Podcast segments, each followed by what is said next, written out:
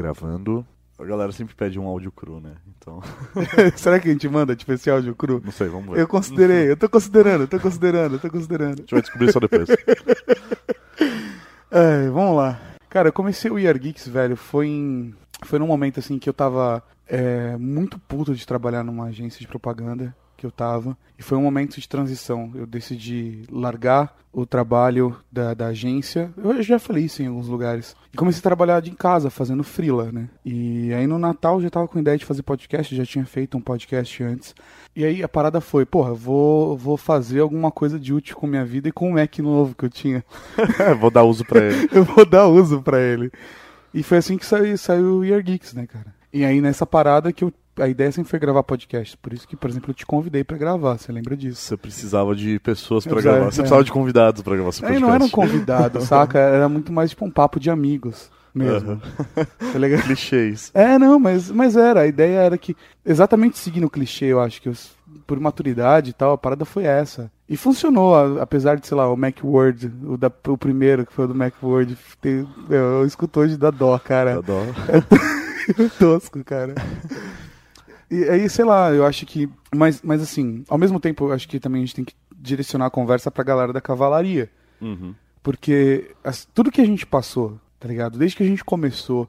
E quando a gente começou a escrever mais textos no site, começamos a desenvolver novas atrações, quando a gente começou a criar teve o Tatoscópio, teve o Batalha de Geeks, tudo isso surgiu assim de uma maneira TV muito. Geek, teve o TV Geek, é verdade, olha só. de uma maneira muito natural, sabe? Eu não acho que eu não acho que foi nada forçado, sabe? E, e a parada assim, é essa naturalidade que eu acho que é da hora, tá ligado? Que acho que é foda de fazer. A gente se permitir errar. Sim, tipo... ou lançar coisas de qualquer jeito e vamos ver o que rola. E muitas das nossas ações eram gravados o piloto e o piloto já ia no ar no dia seguinte. Exatamente. Só pra ver o que acontecia. Era a melhor resposta, era o ouvinte, né?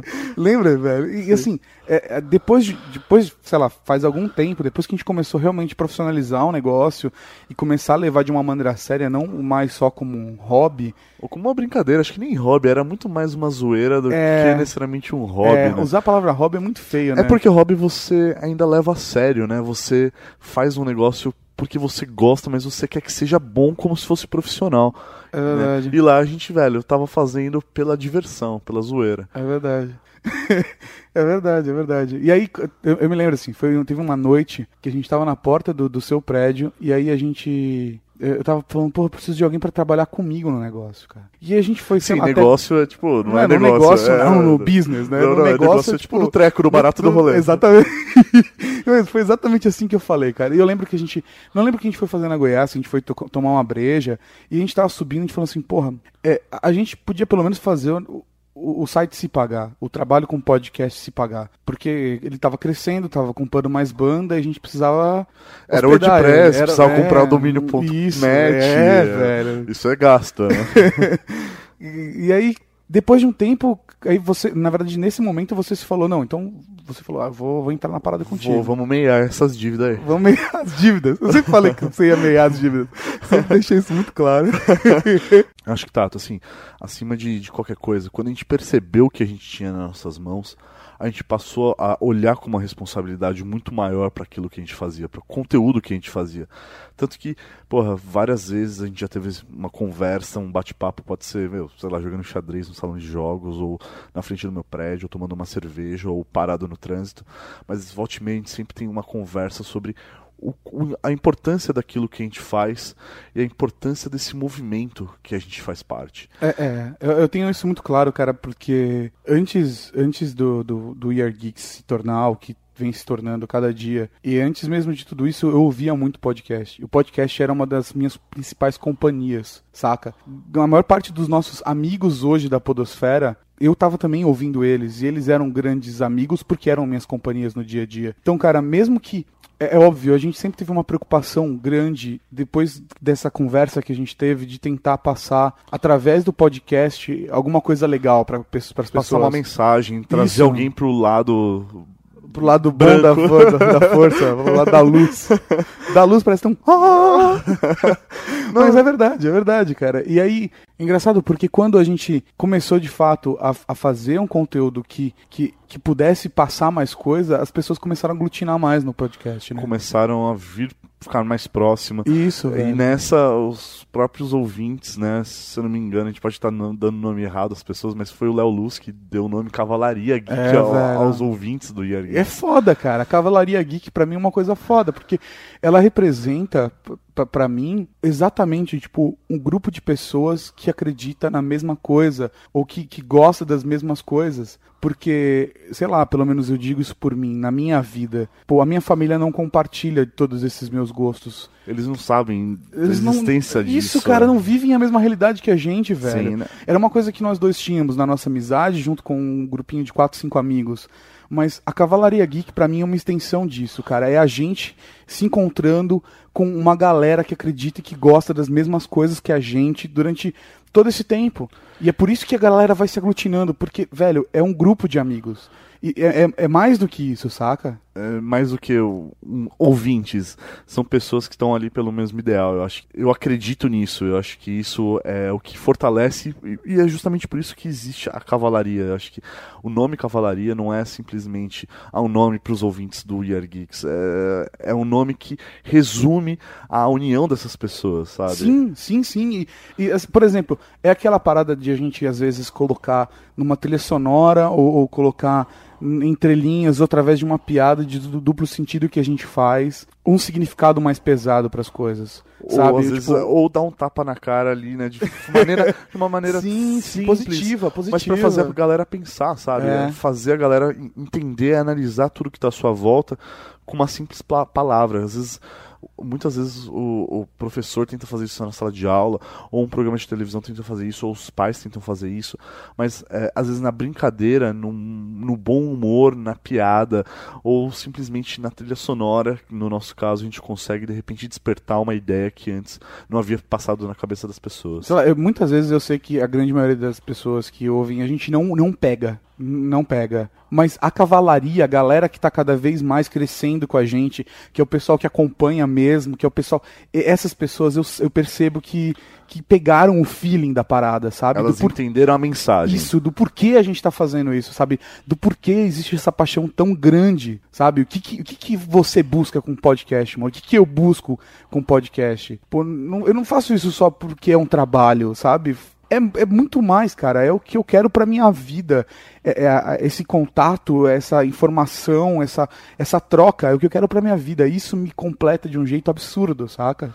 a importância disso é muito forte, porque a gente já, assim, obviamente nas devidas proporções, existem vários movimentos que aconteceram e a gente se liga às vezes muito à música, né? E movimentos, é, sei lá, como a bossa nova, sabe? Um movimento que- social que está sendo representado através da música e, obviamente, nas devidas proporções. Para mim, o podcast é isso. Eu acho que todos os dias, quando a gente faz um podcast, quando a gente grava um tema específico, quando a gente escolhe uma trilha, quando a gente coloca isso no, no site, no blog, e quando a pessoa baixa e ouve, a gente está fazendo parte de um movimento social, a gente está fazendo parte, a gente está ajudando a construir uma linha cultural é, todos os dias. É um movimento. É um movimento de contracultura nos fones de ouvido, tá ligado? É quando é, é a galera compartilhando esse mesmo feeling, essa mesma visão sobre nossa sociedade, seja através das paixões, quando a gente fala, sei lá, de um filme, ou de uma série, ou de, um, ou, ou de uma obra, como por exemplo a gente está fazendo hoje agora, que gente, daqui a pouco vocês vão ouvir do, do Douglas Adams, mas é- é, junto com isso tem toda uma troca de cultura, a, a, a vivência de experiências que todas essas culturas trazem e a valorização de uma cultura que nos veículos de massa estão ficando esquecidas, cada vez mais deixadas para trás, sabe? Cada vez mais a gente está vivendo uma sociedade que, que coloca no altar o supérfluo, que coloca no altar o, o superficial. E muitas vezes, quando a gente aborda temas profundos, é, a- a gente acha que aquilo não vai ser bem visto, não vai ser bem ouvido, né? Nossa, As pessoas- quantas vezes, cara, eu fiquei A receoso. gente fica receoso e, velho, são os podcasts mais baixados, mais elogiados, que recebem O- mais O comentários, de mais economia e-mails. que a gente fez sobre dinheiro, de Wikileaks. É todos esses que são assuntos mais delicados, ou de mercado brasileiro, Sim. mercado, o, o preço dos gadgets. Sim, eu acho que isso pra gente é muito importante. E toda vez que a gente cria um tema desse, eu acho que a gente só a gente relembra aquilo que a gente é e aquilo que a gente quer passar através do nosso conteúdo, que nada mais é do que a, a- a amplificação dos nossos pensamentos. E acho que o momento que a gente eh, resolveu tornar isso profissional, literalmente, tornar isso a nossa profissão, foi um passo muito importante nas nossas vidas porque a gente abriu mão de muita coisa. E É. toda vez que as pessoas elas olham para veem a gente trabalhando com um podcast elas é, devem elas acham que é fácil que é simples que a gente é, é, olha que vida boa o cara só faz podcast e na verdade não todos os dias a gente abre mão de muita coisa a gente deixa de fazer coisas que gosta porque a gente está se dedicando a algo que nós acreditamos que a gente quer fazer crescer que quer fazer Sim. acontecer O valor disso, pra mim, é maior do que o valor dos- das coisas que a gente sacrifica. Sim, Sabe? é, é por com isso que a gente certeza. tá fazendo a parada. Com certeza, e, e- e a gente faz porque acredita. E, pô, uma das coisas mais difíceis que eu fiz na minha vida foi ter largado aquilo que eu escolhi pra mim, que foi ir pra sala de aula. Eu, quando eu abri mão disso, parecia que eu tava deixando de ser eu em algum momento, tava deixando de lado um pouco de mim. E quando nós decidimos a- a- tipo, encarar isso como brothers, como irmãos, juntos, eu, eu passei a enxergar, eu passei a ver que realmente podcast pra mim não era simplesmente vir aqui, chamar os amigos e gravar alguma coisa. Era, pra mim, passou a ser a minha sala de aula, sabe? É, é o momento que eu posso passar um mínimo de conhecimento. Pode ser, meu, num bloco, numa frase, mas é uma coisa que tá indo pra frente, sabe? Não existe palavra pra resumir a importância que isso tem pra mim, É sabe? engraçado, porque você trocou uma sala de aula de 50 alunos por uma de 50 mil, 60 mil, 70 Sim, mil, é né? que, porra, eu quero que continue crescendo, sabe? Sim. E, é, então, porra, o podcast pra mim é minha sala de aula, sabe? É, é isso, eu, eu preciso fazer ele acontecer. Eu- Eu acho que às vezes as pessoas não entendem a importância que ele tem pra mim, mas realmente ele é necessário pra que eu continue vivendo, que eu continue pensando, que eu continue construindo alguma É coisa. tão necessário quanto comer, respirar. É isso aí. foda. Pra mim, o significado do podcast é, é, é muito mais do lado familiar, saca? Eu, eu sinto a, a percepção, eu já disse isso algumas vezes, a, a galera que acompanha muito, assim, que já ouviu a gente em outros programas, ou ouviu entrevistas da gente. No momento que a gente tá mais light, por exemplo, agora, a gente não tá, velho, num modo, num modo Aggressive, aggressive, né? insano, né? Insano, velho. A gente tá, cara, no modo coração aberto, assim. Eu já disse que o, o podcast, pra mim, ele tem um significado de família. Compartilhar os- as minhas paixões, sabe, com as pessoas e, e ter o feedback do tipo, porra, eu também gosto disso, eu também acho isso legal, ou de complementar, de me trazerem mais informações sobre aquelas coisas. Essa afinidade, a, a busca dessas pessoas com as afinidades é a- o encontro de uma família. Pra mim, cada vez que chega um- um- uma, uma galera nova trazendo assim, tipo, porra, olha que da hora isso. Eu tô fazendo maratona, Tô eu fazendo tô ouvindo maratona. vocês. Pra mim, o significado disso é tipo, porra, é mais um entrando na família. E eu não quero que fique com um significado tipo a família restart ou nenhuma dessas merdas. Mas eu vejo, cara, eu vejo tipo, literalmente como um irmão alguém que aparece assim, sabe? Tipo, toda a cavalaria geek, todo mundo que já passou por nossas vidas dessa forma.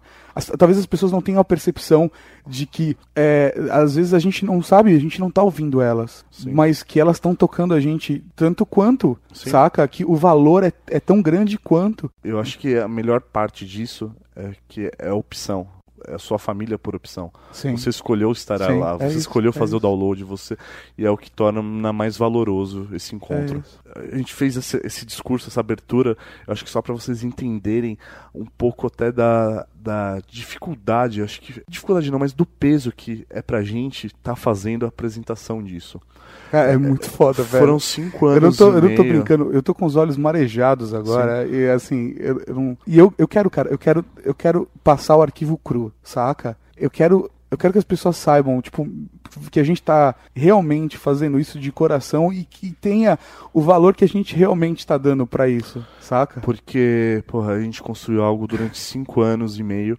É, depois de tanto tempo você tomar a decisão, uma decisão, dar um passo de mudar o nome de um programa, é, como, é tá, foda. parece é que foda, velho. Parece que você, quando a gente, meu, há um ano atrás falou, porra, a gente tá fazendo coisas novas, isso é resultado disso. Cara, é, é... há um ano e meio atrás, a gente começou a, a, pensar em algumas mudanças pro site, que vocês vão ver... E vão continuar. É, elas vão continuar. Então nasceu a Cavalaria Geek, nasceu Sim. o Desconto Geek, agora tá vindo o review maroto, veio o update e o Geeks ele ele precisou ele precisou a... representar aquilo que realmente ele é. A, grande questão é, cara, ele estava crescendo e, e, a, e assim, a gente precisava fazer uma mudança grande para demonstrar exatamente o que a gente quer com a parada. É, a parada, a questão é que o, o, a mudança de nome do programa, para mim, ela significa o que a gente quer, quão, quão melhor a gente quer que ele seja. A gente pensou em mudanças de formato para deixar ele mais dinâmico e, e, mais importante do que tudo isso, cara, de fazer um programa semanal finalmente depois de cinco anos e meio querendo fazer essa porra. A gente conseguir se organizar. Quanto tempo fazer... a gente está se programando para fazer isso, cara? Cara, é, é, é, muito tempo e a gente realmente agora conseguiu se organizar e conseguiu se planejar para conseguir fazer um programa semanal para toda a Cavalaria Geek. E o Year Geeks, ele precisava passar por essa mudança para representar o, a, a, grandeza dessa, desse momento pra gente. Então, a partir de hoje, o Year Geeks Podcast, ele não deixa de existir, porque ele tá lá na essência, ele tá lá ele na tá... sua estrutura, ele tá Exatamente. lá na raiz. Ele simplesmente ele cresceu e virou o Ultra Geek. Cara, e agora vamos, vamos, vamos pontuar mesmo, saca?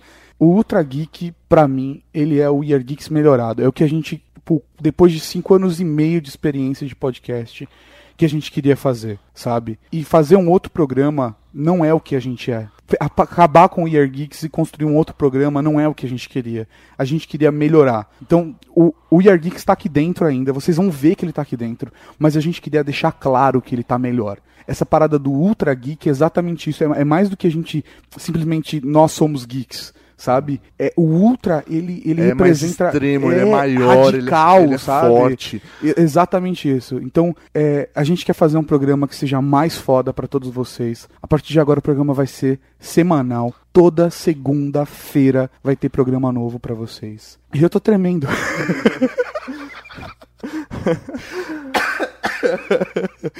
e assim, galera, de coração, eu espero que vocês gostem tanto desse programa, como a gente tem se apaixonado por ele. Sim. Que a gente já tem contato com ele já faz o que? Alguns meses. Sim.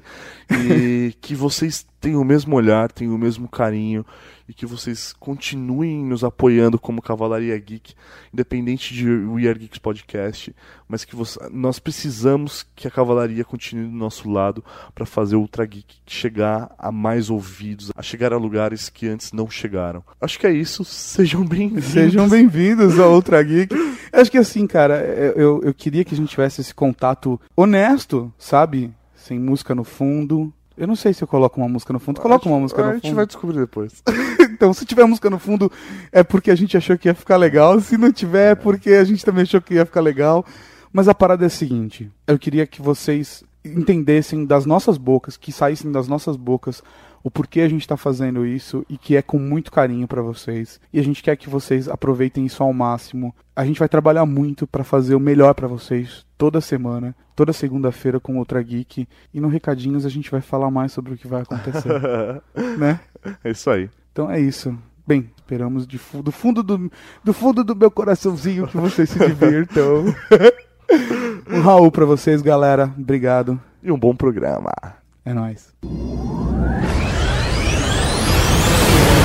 somos geeks. Nós somos estrelas. Nós somos semanais. É mais que geek. Nós somos Ultra Geek. Ultra Geek. Cavalaria Geek. Eu sou o Tatarkan e você está ouvindo Ultra Geek. Do meu lado está o cara que sobreviveu ao vórtice de perspectiva total, ele, professor Mauri. Muito obrigado, senhor Tartacan. Aqui conosco nós temos a presença da Beldade, que trocou Madagascar por Rio de Janeiro e uma nave espacial Luli de verdade. Oi, eu sou a Luli. As pessoas podem me encontrar em lulideverdade.com.br, onde eu tenho vários vídeos que eu falo sobre tudo. Sobre a vida, o universo e tudo mais. Olha, que bem aproveitado, né, cara? Mas eu tenho muito mais que 42 vídeos.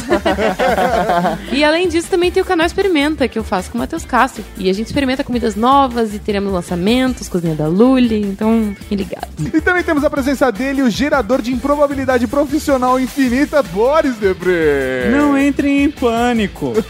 Eu sou o Boris Depré, o aspirante profissional, diretamente do aspiranteprofissional.com.br. Olha, só com jabá e tudo ficou, né? ficou Ele bonito. veio preparado, Maurício. Você percebeu isso? A galera, quando vem gravar Ultra Geek, ela vem preparada. Eu né? anotei, eu anotei. Eu anotei. Caralho. É isso aí, então, professor Mauri, finalmente, eu demorei anos pra perder o medo, Mauri. E finalmente nós estamos gravando um programa sobre o Sair do armário. mochileiro das garras. Vai tomar no cu, Loli. O que, que tem agora? O que, que tem agora? O que, que tem agora? Recadinhos. Que merda. Revelou. Sempre tive medo de falar sobre isso. Eu perdi a virgindade anal.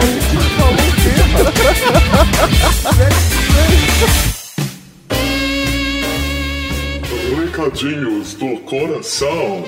Coração não, caralho. Tá bom, recadinhos.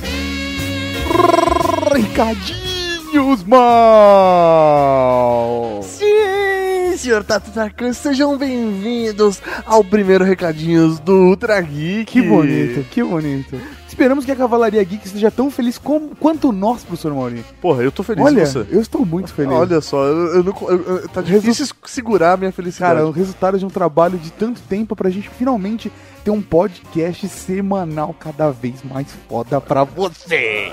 animal. Eu até falei empolgado. Ah! Mas as novidades não param aí, Tato. Exatamente. Por que, que o Ultra Geek tá saindo de segunda-feira, Mauri? Eu lhe pergunto. Cara, porque nós criamos uma grade nova para o site. Exatamente, Mauri. Agora teremos Ultra Geek toda semana, Ultra Geek na segunda-feira, Na sexta-feira nós já temos o update, o update. que é gravado às quintas à noite. E aí, pra fechar a grade, Mauri, segunda, quarta e sexta, semana que vem, Mauri, Nós teremos uma nova atração que é o Review Maroto. A gente falou juntinhos, viu? É, pega no verde. Então temos aí a programação completa, segunda-feira Ultra Geek, quarta-feira Review Maroto, sua atração de quarta-feira, onde será feito reviews de produtos e toda sexta-feira no seu feed o update. Exatamente. Lembrando só um comentário que o Review Maroto não estreia essa semana, estreia na semana que vem. Ele está em processo de pós-produção. Isso E aí. deverá estar pronto semana que vem, ok? Então, segunda-feira que vem, mais um Ultra Geek, mantendo a contagem, obviamente, porque ele é só o desenvolvimento do We Are Geeks. Na quarta-feira que vem, Review Maroto, e na sexta-feira, update. É isso, cavalaria geek, eu tô feliz pra caralho! e não vai parar por aí. Não vai parar por aí. Professor Mauri, vamos aproveitar e falar das participações que tivemos essa semana. Nós estivemos lá no Enquadrando e Andando Pocket 17 sobre Homem de Ferro 3. Exatamente, eu gostei bastante do Enquadrando e Andando. Cara, foi muito legal gravar com eles, então recomendamos que vocês ouçam porque tá muito bacana. Nós falamos do último filme, então Aham, né, é isso aí. tem um mínimo de spoilers. Tem um né? mínimo de spoiler, mas assim como eu, se vocês não viram o filme, assistam o filme primeiro e depois ouçam o Enquadrando e Andando. E também, professor Mauri, estamos hoje, Hoje, hoje, essa segunda-feira, dia 20 de maio, no Máquina do Tempo Especial, Dia da Toalha. exatamente, que saiu agora, junto com o Tragui. Olha só, velho, tá muito preso, a gente escolheu músicas geeks nerds que podem ajudar a compor o seu Dia da Toalha. E não podemos deixar de falar mal que nós temos essa semana o Dia da Toalha. Então, se você curte o Dia da Toalha, se você curte o universo do Guia do Mochileiro das Galáxias, compre sua camiseta 42, Tato. Se você não gosta, mas é um geek, você precisa. É, é necessário. É Não, necessário. não conhece? Conheça. Compre o livro e compre a camiseta. e toda a cavalaria, dia 25, tem que estar andando na rua como, Mauri? De toalha e camiseta 42. Exatamente. O resto, se você quer usar calça ou não, é, é opcional. Mas a camiseta 42 e toalha é obrigatório. Eu estarei assim. Eu estarei assim. E o que, que a gente tem agora? O que, que a gente tem agora? O que a gente tem agora? Podcast. Podcast.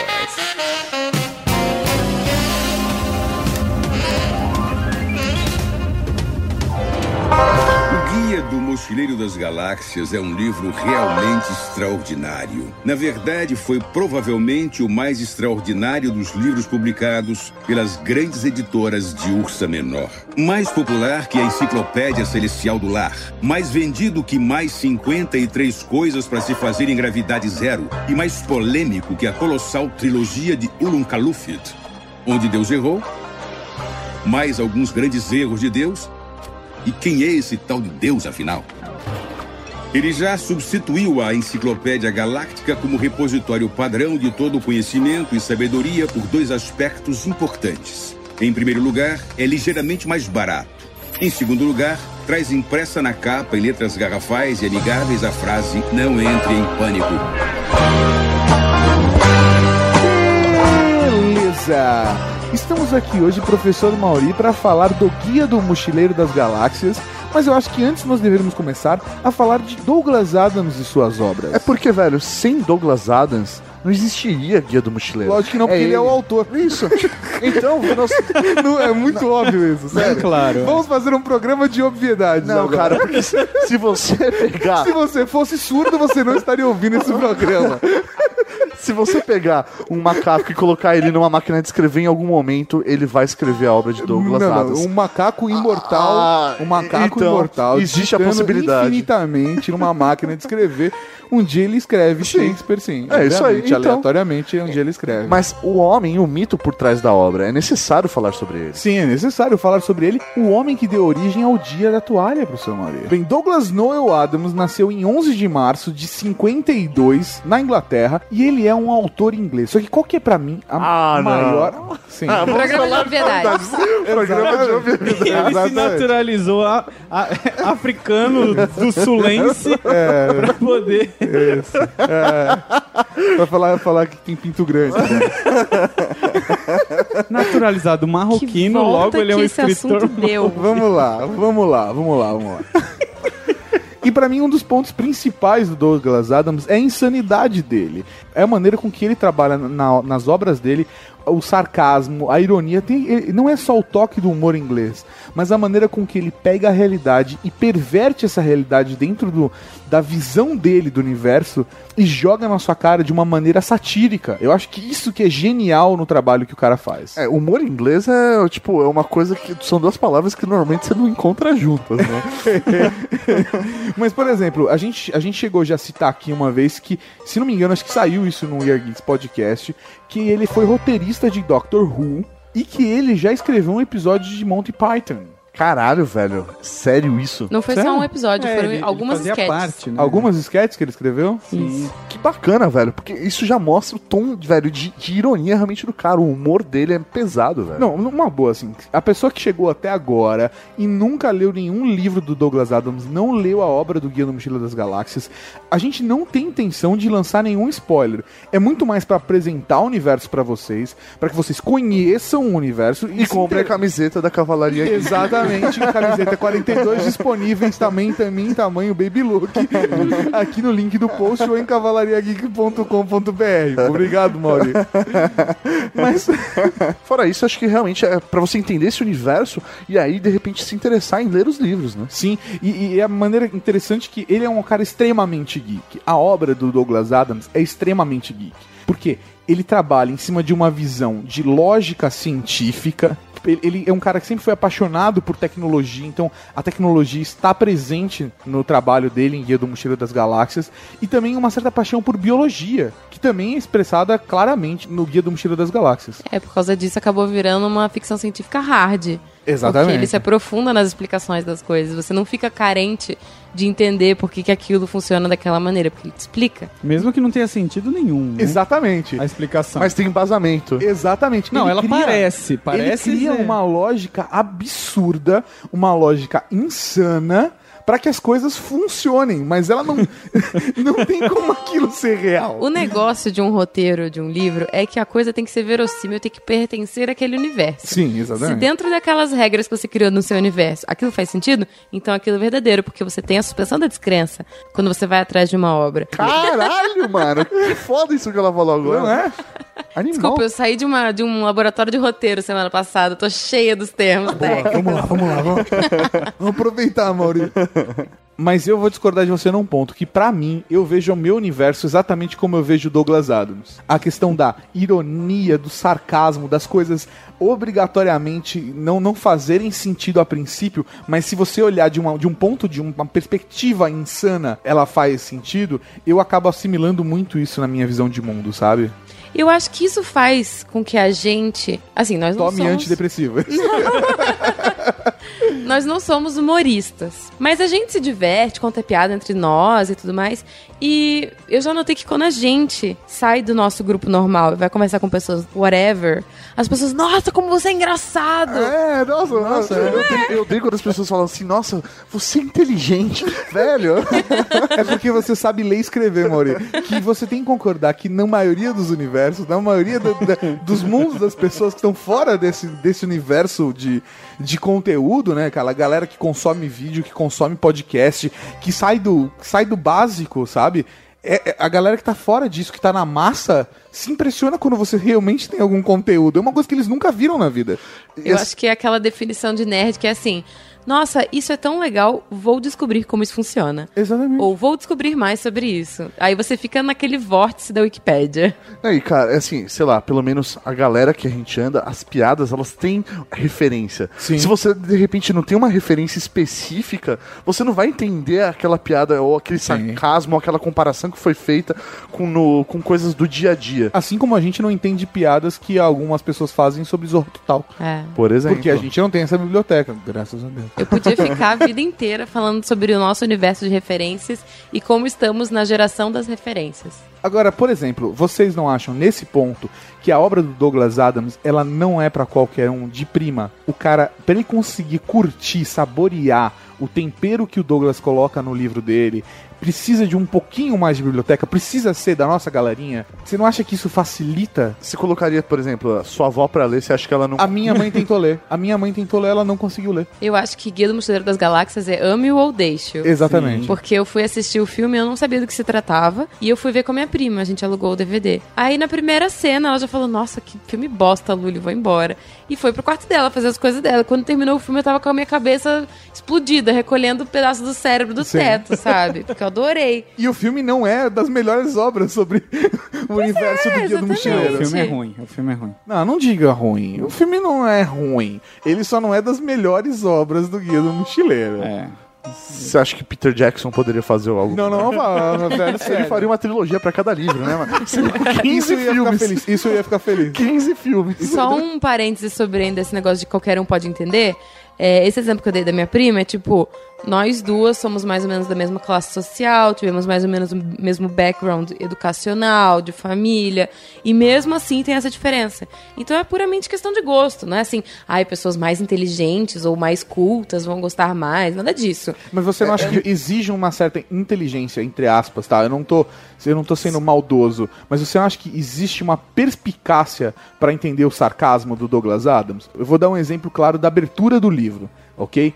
O que que acontece? O personagem Arthur Dent está perdendo a casa dele com o planeta Terra que está sendo destruído. E existem similaridades absurdas nesses dois paralelos. Só que muita gente lê e fala não faz sentido, não, não, não se conecta. Então, mas aí você tem que considerar algumas coisas. O humor inglês não é um humor dos mais fáceis Exatamente. de Tá, se tá. compreender. Você tá afim Concordo, de, de- concordo. de ver o humor inglês. Aí você pega um cara, que- inglês, humor inglês, referências malucas, ligações, sarcasmos, ironias. Você tem que estar afim de assistir. Não, não, é um cara que nasceu na Inglaterra fazendo humor Naturalizado inglês. em, em Marrocos. Não, não, para. Não, ele não foi naturalizado em Marrocos.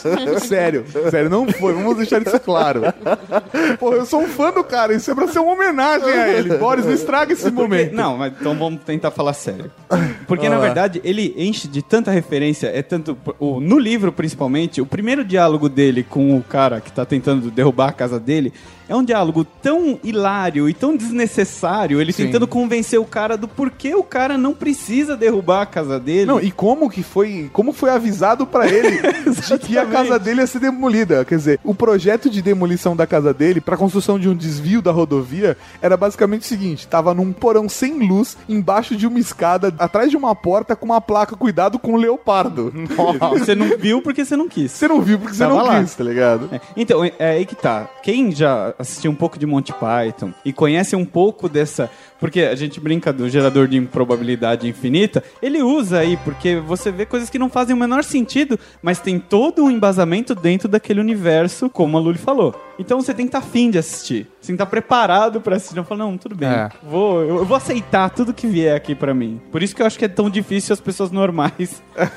Eu acho que é isso, não são as pessoas inteligentes que entendem, são as pessoas normais que não entendem. Exatamente. É isso. Ok. Se esse cara é fodão, ele só escreveu o Guia do Mochileiro ou ele fez outras coisas? O trabalho com o universo do Guia do Mochileiro das Galáxias, na verdade, começou num programa de rádio. Na década de 70, era um programa de rádio na BBC, onde ele apresentou o universo. Depois disso, foram lançados os livros. Teve uma minissérie em 80, na década de 80, se 75, se não não me é? engano foi 81, e depois disso ainda teve um filme. Que veio primeiro então a ordem? Foi primeiro a série de rádio, depois livros? Isso aí, série de rádio, depois os livros, depois A série de TV. a, série de te- a minissérie de TV e depois o filme. Entendi. Então ele é um homem de uma obra só, é isso que você tá me dizendo? Não, não, não. Tem outras obras que ele já escreveu. Inclusive o Potter me recomendou outro dia. Ah, você deve ler. Ah, se, se não me engano foi o Potter, se não foi ele, azar, foda-se. mas ele recomendou um outro trabalho do Douglas Adams. Mas, cara, pra mim, o Guia do Mochileiro das Galáxias é uma coisa que é, é, é perfeito e completinho do jeito que tá. Mas olha só, tem um último livro que ele não terminou antes de morrer, que chama The Salmon of Doubt, que as pessoas ficam especulando se seria parte do Guia do Mochileiro.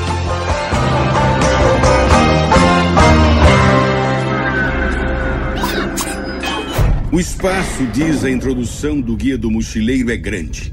Grande mesmo. Não dá para acreditar o quanto ele é desmesuradamente, inconcebivelmente, estonteantemente grande e por aí vai. Diz também que com os pulmões cheios de ar, é possível sobreviver no vácuo total por cerca de 30 segundos. Mas como o espaço é grande mesmo, a probabilidade de ser salvo nesses 30 segundos é de 2 elevado a 2 milhões 79 milhões 460 mil 347 contra uma, que por uma coincidência inacreditável é o mesmo número de telefone de um apartamento em Islington, onde Arthur uma vez foi a uma festa à fantasia ótima e conheceu uma garota ótima que ele não conseguiu ganhar. Embora o planeta Terra, o apartamento de Islington e o telefone tenham sido todos destruídos, Ford e Arthur foram salvos. Cara, acho que uma das características mais importantes dessa série de livros do Douglas são os personagens. Cada livro tem personagens muito especiais e que faz a gente se apegar a eles. Eles têm muita, é, muito carisma. Acho que a gente poderia falar um pouco de cada um desses personagens. O que vocês acham? Cara, foi muito Não. texto genérico sobre qualquer, qualquer livro. O Mauri não leu o livro. Esse é o grande ponto. O idiota do Mauri não leu o livro. Nenhum deles. Ele mal viu o filme, esse filho da... Dormiu. Isso! Ô, velho, eu faço meu trabalho direito, dá licença. Não, mas assim, eu concordo com você. Só que, o- é, é, pelo contrário, os personagens, eles não são fan- fantásticos. Eles são ordinários. Principalmente os humanos. O Arthur Dent e a Trillian. Cara, mas eu curto esse tipo de característica. Tanto que os meus personagens de RPG têm essa característica. E isso que eu acho bacana. Ele tem tempo de jogar RPG, mas não tem tempo de ler Guia do Mochileiro. Exatamente. Ui. Virgem do caralho. Mas, por exemplo, vamos, vamos usar os personagens. Ô, Boris, você vê o que eu sofro aqui, velho. Pode ser o We Are Geeks, É. pode ser o Tragui. Pode mudar o nome que for pra isso aqui, bicho. tá fudido. Vamos aos personagens. Arthur Dent. Arthur Dent é um inglês comum, um ser humano ordinário. Ele não tem nada de especial na vida dele. Ele vive uma vida medíocre e é isso que faz com que o cara seja tão especial na história. E ele teria vivido a vida inteira sem viver nada de especial se não fosse por um pequeno evento que aconteceu. Exatamente. Se não fosse, eu, eu acho que é um ponto que a gente pode falar porque tá no primeiro capítulo do livro. Sim. Mas né? não é spoiler. Não, é Ah, sinopse. desculpa, É, é desculpa. sinopse, cara, é sinopse, sério. O que acontece é o seguinte: como eu falei no bloco passado, a parada é: o Arthur Dent ele acorda num dia de manhã que, velho, provavelmente era uma quinta-feira, porque o personagem simplesmente odeia quintas-feiras. Não lembrava disso. É, ele, ele tem algum problema com quintas-feiras. Tipo, alguma coisa acontece, ele fala, caralho, ele ainda tá Tinha acordando. Ele fala, tinha que ser, deve, deve ser quinta-feira, cara, porque um dia tão ruim desse só pode ser uma quinta-feira.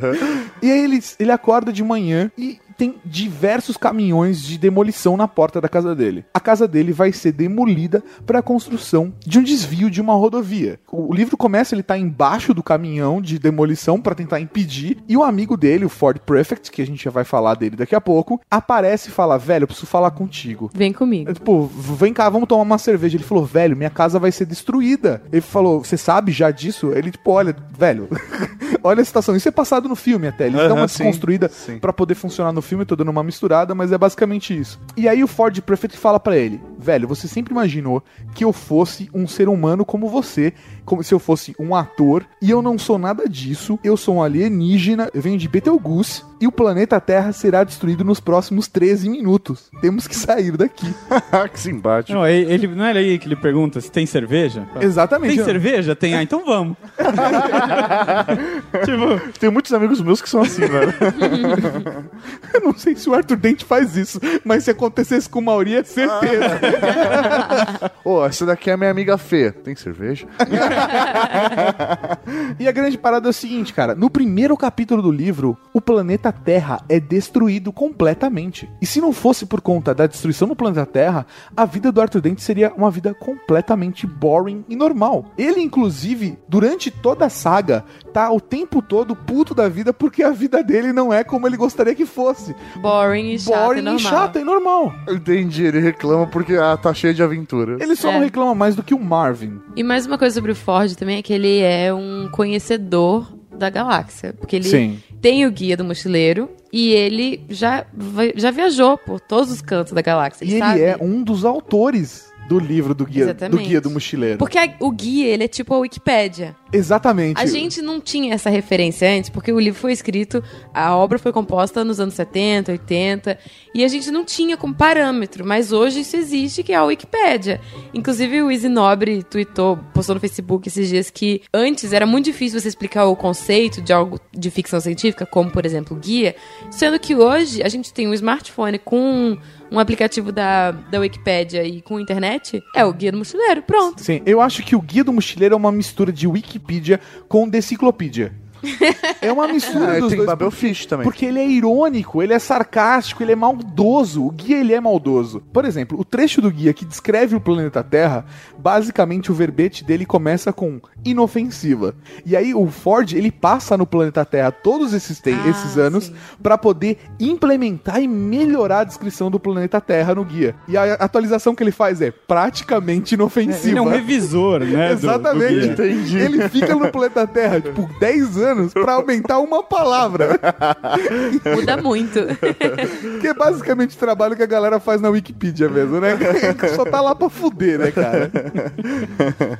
O Guia do Mochileiro das Galáxias mesmo, o Guia é um dos personagens principais da história.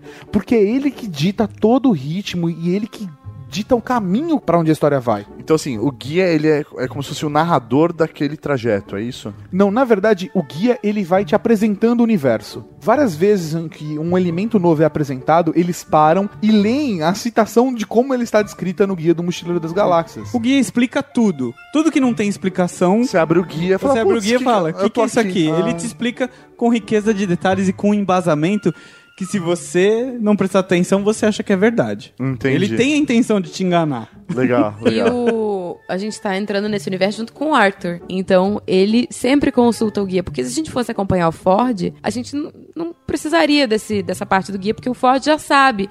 Então, como a gente não sabe nada como o Arthur, o Arthur sempre vai recorrer à explicação do guia, que em geral bate com a explicação do Ford. Faz uma piadinha sobre algum lugar, ou fala alguma coisa meio que por alto, eles vão lá no guia e pá, é isso mesmo.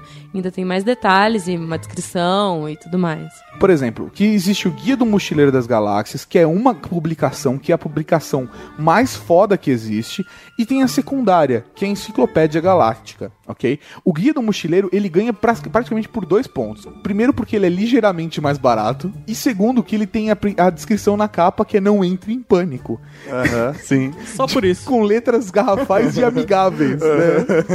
É, isso é confortante, se você for parar pra pensar.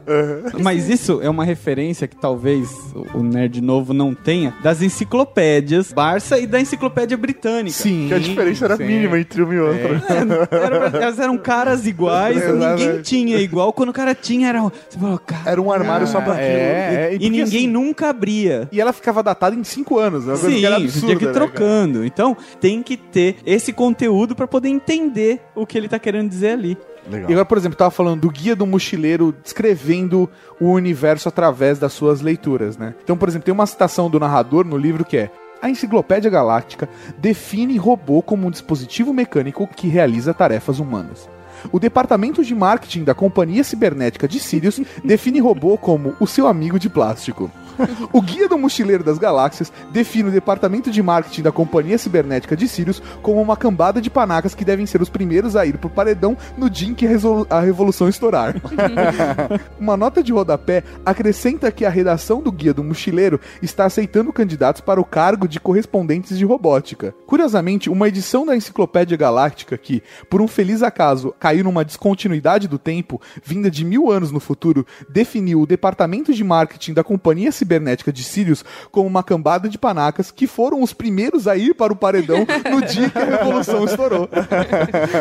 Ou seja, não falou o que é o robô. Exatamente, né? cara. Ou seja, ele viaja. ele criticou vai o, marketing, ele criticou os caras que estão escrevendo as enciclopédias. Ele faz. Ele, lan- robô? ele, ele cospe crítica absurdamente e não explica o que é robô. Entendi. Mas é o conceito de, de, de internet, né? O cara tá navegando, ele clica aqui, daqui ele vai pra lá, daí, no fim ele já não sabe mais o que ele tá Entendi. pesquisando. São hiperlinks dentro de hiperlink. É. O cara previu o que a gente vive hoje. Bacana. Exatamente. E os Trillians? Quem são os Trillians? Ah, por favor, não tire isso da O edição. cara, o cara que tá lendo a pauta e whatever, né, velho? Mauri Orelha Master, ele não sabe o Mauri, que tá Mauri, acontecendo aqui. quem é a Trillian? Trillian, na verdade, o nome dela é, é Tricia. Trisha é o segundo humano que sobreviveu na galáxia. Basicamente tem o Arthur Dente e a Trisha, que é a garota que acaba fugindo com Zaphod Beeblebrox e por conta disso também se salva da explosão do planeta Terra. E ela é meio que um par romântico, entre aspas, aí do Arthur. Até porque, né? é, Tipo, é o mínimo que qualquer pessoa que tá lendo vai imaginar, né? Tipo, ah, É. vamos, vamos repopular a Terra, né? É, mas não é bem assim que acontece, Não- porque não assim, tem mais é- terra. Não, não, sim, sim, mas você fala, ah, velho, vou- só sobramos nós, não vamos poder deixar a humanidade acabar. Uma piada pronta. É, é. E assim, eu não vou dar spoiler pra galera que não leu ainda os outros livros, etc. Mas a grande parada Eu é. acho bacana, porque, porra, dá oportunidade da galera ler e ter experiência Sim, completa. então assim, mas a parada é que a Trisha, ela é um personagem, ela é um outro humano que sobreviveu aí à, à grande merda. Imagina, você está com uma mulher que não quis ficar com você numa festa. Sim. E ela provavelmente falou, nem que você fosse o último homem da Terra. Caraca. E agora ele é. Mas ela fugiu com quem que você falou? Ela fugiu com, com Zaphod, que é um. Na verdade, ele é o presidente da galáxia. Você não votou pra ele, mas ele está lá. Ele é o presidente da galáxia. Entendi. Ele se intitulou presidente. E ele é meio que um primo. Não, ele foi, ele foi votado. É, ele foi Mas eleito. como a gente não tem consciência, é a mesma coisa meio Star Trek, né? Como a gente não tem consciência Do que tá rolando na do galáxia. que tá lá fora, a gente tá meio que excluído, porque eles consideram a gente meio barata, sabe? Sim. Entendi. Até a descrição do planeta Terra é isso, né, cara? o planeta Terra, tipo, é um planetinha azul esverdeado num canto brega da borda sul da galáxia com sol amarelo, sabe? Assim, é- a gente é o lixo. Essa, essa parada da perspectiva do universo e do tamanho da humanidade em comparação com o que tem lá fora é, é um ponto muito foda, sabe? De você ficar reforçando isso de, olha, a humanidade é uma merda. Vocês é um são chute no saco do orgulho de todo mundo. Exatamente, é um chute no saco do orgulho da humanidade. O Zephod, a gente descobre que ele, ele era tão burro que ele teve que ser dividido. Então ele tem duas cabeças e três braços. A personalidade que é presidencial dele foi deixada lá. E a parte negativa, tipo, médico monstro, foi separada para que ele fosse o cara mais votável na eleição. Aham. Por isso ele foi eleito. Apesar dele ser a figura Sim. que todo mundo acha que tem poder, ele não tem poder nenhum. Porque você tem que fazer mil documentos e passar por mil secretarias e departamentos, etc, etc. Significa porra nenhuma. Exatamente, foi um acaso. Porque basicamente o que acontece é o seguinte: o cargo de presidente ele só serve pra iludir as pessoas e para as pessoas terem o que falar. É o laranja. Porque existe um grupo seleto de pessoas que de fato estão governando a galáxia. O, o presidente só tem que ser um cara louco que todo mundo gosta de falar sobre ele. e ponto. E o Zephod, ele é o cara perfeito pra isso. Porque, primeiro, ele rouba a nave mais foda da galáxia toda. Segundo, ele é um presidente insano. E terceiro, ele inventou a dinamite pangaláctica Que é o drink mais mortal, como é que é? que ele é o drink mais foda que existe no universo. Basicamente, a sensação de você tomar esse drink é de você ter o seu cérebro esmagado por uma fatia de limão. Nossa. é, é muito doido, cara. É muito a maneira com que é desenvolvido a- a- esse universo do Douglas é do caralho. As explicações que ele dá, as respostas que ele dá pras coisas são as mais tapafúrdias. Nossa, né? demais, demais. O Marvin é um marciano que está sempre brigando com a perna longa. Eu vou explodir esse planeta. Eu vou explodir Este planetinha. esse planetinha. O Marvin, na realidade, é o robô desta trupe intergaláctica. Trupe, é que bonito. E ele foi programado para ter uma personalidade humana. Infelizmente, para ele, ele tem uma personalidade depressiva. E a grande parada é que ele é um robô extremamente inteligente. Então você pensa pegar uma pessoa extremamente inteligente e ele é forçado a ter uma personalidade pelo sistema lá que ele é criado. E a personalidade que vem com ele é uma personalidade extremamente pessimista e irritada, porque ele é inteligente pra caralho e é obrigado a ficar cumprindo ordem dos merdas que estão ali com ele. E ele, sabe que as decisões são merda, mas Sim. ele tem que cumprir. Ele, a revolta dele é isso, é que ele é colocado pra fazer subtrabalhos, né? Aham. Tipo, pegar o café, abrir uma porta, sendo que as portas têm sensores que ele se rebela com as suas portas. E o mais legal As é que as portas gemem. elas gemem. As portas Como têm- assim? As portas são programadas para terem prazer em abrir pra você.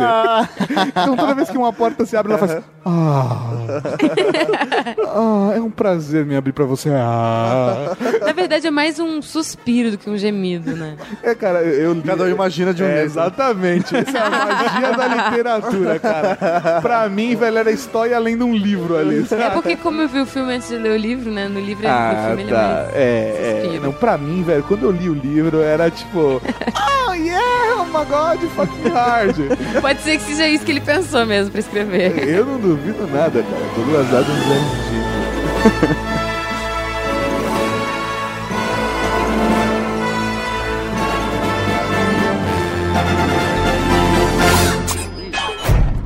gerador de improbabilidade infinita é um novo e maravilhoso método de cruzar distâncias interestelares em alguns segundos sem a chatice de passar pelo hiperespaço.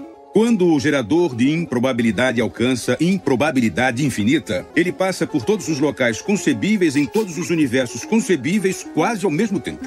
Resumindo, você nunca sabe onde vai parar e nem que espécie vai ser quando chegar lá. Logo, é importante estar vestido de acordo. O gerador de improbabilidade infinita foi descoberto durante a pesquisa do gerador de improbabilidade finita, que era usado para quebrar o gelo em festas, fazendo com que todas as moléculas da calcinha da anfitriã se deslocassem 30 centímetros para a esquerda, de acordo com a teoria da indeterminação. Muitos físicos respeitáveis afirmavam que não admitiam esse tipo de coisa, em parte porque era uma avacalhação à ciência, mas principalmente porque eles não eram convidados para essas festas.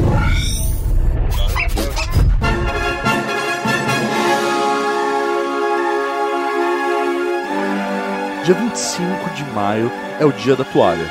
Mas por que o dia da toalha? O que é a toalha dentro desse universo do Guia do Mochileiro das Galáxias? A gente não explicou o porquê o dia da toalha, né? cara? Sim. Cara, o dia da toalha é uma grande homenagem à obra de Douglas Adams, que escreveu uma das sagas mais geeks da literatura mundial. E acabou virando o Dia Geek, de tão emblemático que é esse livro, essa obra. E assim, e o mais bacana é que, da mesma maneira que a obra do Douglas Adams não faz sentido algum, o Dia da Toalha é uma homenagem pra obra do Douglas Adams, mas não tem nada a ver com a, a obra dele, não, tem, não bate data nenhuma com data de nascimento, a data Não de morte do o Douglas nascimento Adams. dele?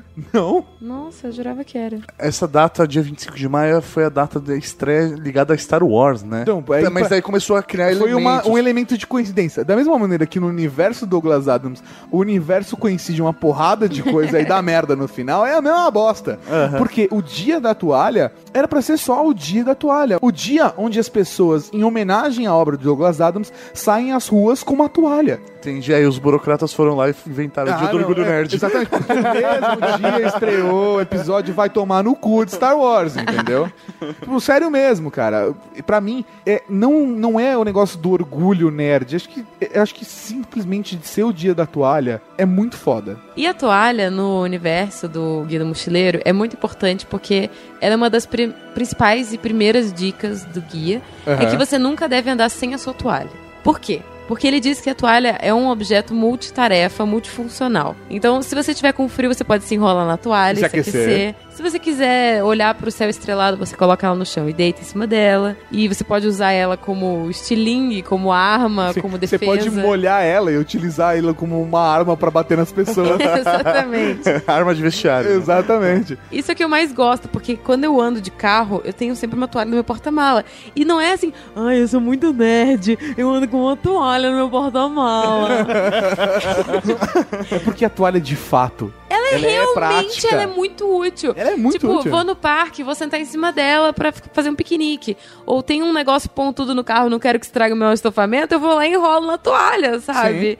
É, é, assim, a descrição de uma verdade universal. Tenha sempre uma toalha. E assim, bem, se por último, em último caso, você ainda se molhar e a toalha estiver limpa, você pode secar. Exatamente. Ou seja, cara, é muito prático. Não, mas você, se você sentar enquanto tá lendo e começar a imaginar o que é que levou o Douglas Adams a pensar todas aquelas explicações, o cara é um gênio. Sim, ele tem uma percepção da realidade única. Porque as respostas que ele dá, a forma como ele elabora as explicações. Faz você querer comprar uma toalha e andar hora. Você começa a acreditar, pô, realmente ter uma toalha é importante, cara. Exatamente. É por isso que todo dia 25 de maio eu ando com a minha toalha, cara. É a representação do, olha só, vocês deveriam fazer o mesmo, caralho. Mas eu acho que tem muito, o dia da toalha tem muito daquilo. Eu tenho referências que as pessoas normais não têm. Ó, eu de estou novo, a usando- geração da referência que eu poderia falar horas e É, eu, eu tenho uma toalha, ninguém está entendendo porque eu estou andando com uma toalha, mas eu sei. É, esse, esse é o, o- o tal do orgulho nerd. Poder mostrar na rua, num dia X, o que ninguém vai estar entendendo. É, no último dia da toalha, eu estava em Curitiba, inclusive. Olha, E eu, tava em São Paulo. Eu tava com uma toalha, fui pro. lá pro. Você foi pra uma Empório, balada. Fui pro Empório de toalha. Eu fui de toalha pro trabalho, só que era uma toalha de rostinho pequenininho. É, não, era uma toalha tipo de rosto também, só que é, eu andei com ela tipo no bolso da calça, assim, sabe? Pra fora. Ai, seu envergonhado. Não, é porque não tinha como pendurar, daí eu coloquei ela no bolso da calça e ela ficava pra fora, assim, sabe? Ah, cara, sempre tem como andar com uma toalha. Você pode enrolar nos pescoços, usar ela como um cachecol. lógico, Exatamente. porque se tiver- E mas- Curitiba é super apropriado. Você pode, por exemplo, enrolar na cabeça e usar como um turbante, Mauro. Não, mas aí eu vou esconder minha mecha. Quer ser o maior charme. Ninguém vai reconhecer o Maurício. minha mecha. É. Outros elementos que a gente pode abordar sem dar muitos spoilers aqui é a nave Coração de Ouro, que ela trabalha com aquela mecânica insana do Douglas de fazer as coisas que não fazem menor sentido fazerem sentido. Que a Coração de Ouro ela tem um gerador de improbabilidade infinita, que basicamente é o que faz com que a nave consiga se locomover num tempo absurdo entre qualquer lugar do espaço. Ela consegue percorrer distâncias pô, inimagináveis pelo simples passo de que ela É, é a dobra de Star Trek? mas Não, é pior do ela que a dobra. usa Star a dobra, ela pode usar velocidade de dobra, só que o gerador é outra coisa, tá? Tu vai explicar. Exatamente, o gerador de improbabilidade é o seguinte: ele pega qual é a probabilidade de você, tipo, ir desse ponto ao outro ponto do universo em dois segundos. Ah, é a probabilidade de 0,000000000, uma porrada de zeros, 1 para 1, ok? É, tipo, é extremamente improvável que aquilo aconteça. Então, o motor da nave. É infinitamente É, improvável. Exatamente. Então o motor da nave, ele gera uma improbabilidade equivalente àquilo Pra que aquilo para que aconteça. aquilo aconteça. A explicaçãozinha visual no filme é que ele entra por um caninho e sai na outra ponta do caninho em outro lugar do universo. É só como se ele estivesse passando por todos os pontos no universo Ao mesmo tempo. É. E a explicação do gerador no guia é sensacional, porque ele foi gerado a partir do gerador de probabilidade E infinita. deu errado. Porque basicamente era o seguinte, eles estavam tentando construir esse gerador de improbabilidade infinita. Porque na verdade que eles pegaram assim. um conceito de seguinte: se é impossível de ser feito, então isso é uma, proba é uma improbabilidade finita. É impossível. Tem fim. Então eles usaram o gerador de improbabilidade finita pra construir o gerador de improbabilidade infinita. Ou seja, Nossa. ele é possível ser feito porque ele é impossível de ser feito. Sensacional. Sensacional.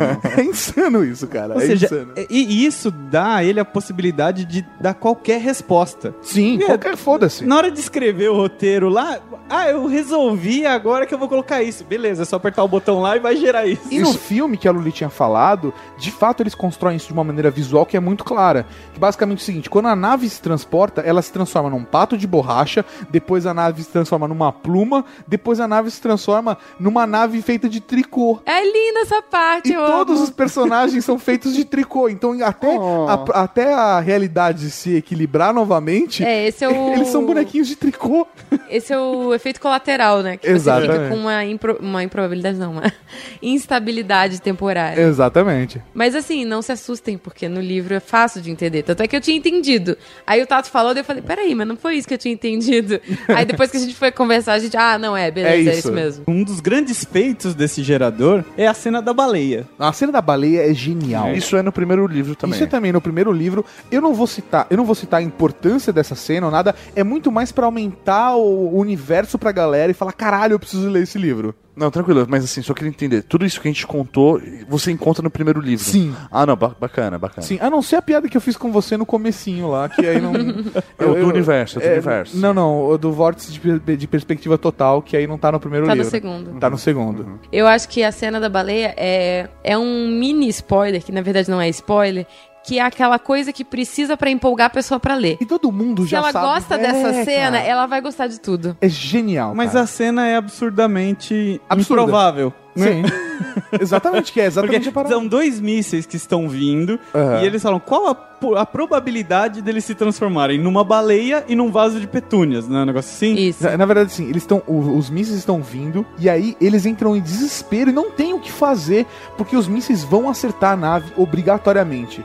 Então, no momento de desespero, eles apertam o botão de, do gerador de improbabilidade Sim, infinita. sem saber o que vai acontecer. Sem saber o que vai exatamente. acontecer. Infelizmente. E eles acham que vão se transportar pra outro lugar do universo. Sim, E eles não queriam isso porque eles finalmente descobriram o lugar onde eles queriam estar. exatamente. E o que acontece? É improvável de que os mísseis vão desaparecer ou se transformar em outra coisa. E é justamente isso que acontece. Um dos mísseis se transforma numa baleia cachalote e o outro míssil se transforma num vaso de petúnia. E o monólogo da baleia cachalote. Os dois estão caindo em queda livre na atmosfera de um planeta alienígena. E tudo que passa na cabeça da baleia é: Meu Deus, o que é isso? O que está acontecendo? O que esse, o que esse barulho na minha orelha? Nossa, eu vou chamar isso de, de vento. Nossa, é muito legal. Que empolgante isso. Isso aqui que está passando E ela vai se minha... autodescobrindo ali. É, e daí ela vai nessa, nessa jornada, vai batizando tudo. Ah, isso aqui é minha cauda, isso, Isso aqui aqui, é que tá minha se barriga. aproximando é o chão. Oi, chão! Pum, E e ela morre. morre. e aí, o mais genial é que chega no final desse ponto todo, ele ainda fala o seguinte: ele fala, e tudo que passou na cabeça Não, não, do não, não. vaso de E petúnia.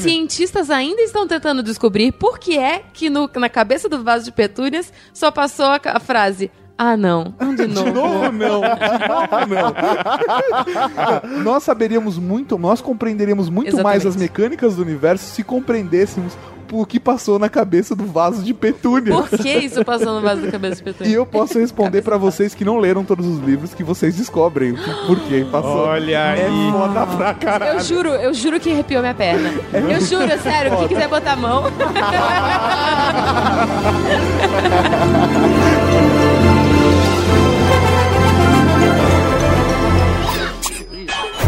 É importante notar que, de repente, e contra todas as probabilidades, um cachalote havia se materializado muitos quilômetros acima da superfície de um planeta estranho. E como esse não é o meio ambiente mais propício para uma baleia, a inocente criatura teve muito pouco tempo para se dar conta de sua identidade. Foi nisso que ela pensou enquanto caía. Ah, mas o que é que tá rolando? Quem sou eu? Por que eu estou aqui? Qual a minha razão de ser? O que significa perguntar quem sou eu? Tudo bem, calma, calma, calminha, segura a onda. Oh, que sensação interessante. O que é isso? Parece uma cócega na minha... Bom, é melhor começar a dar nome às coisas. Vamos chamar de... eh, rabo. É, rabo. E que barulhão é esse passando pelo que de repente eu vou chamar de cabeça? Vento. Será que é um bom nome? Serve. Oh, isso é tão emocionante. Eu estou tonto de expectativa. Ou será o vento? Tem mesmo muito vento aqui, não é?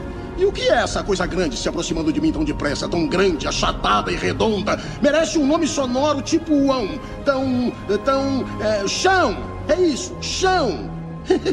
Será que eu vou fazer amizade com ele? Olá, chão! Curiosamente, a única coisa que passou pela mente do vaso de petúnias ao cair foi: Ah, não, outra vez. Muitos especularam que se soubéssemos por que o vaso de petúnias pensou isso, saberíamos muito mais a respeito da natureza do universo do que sabemos atualmente.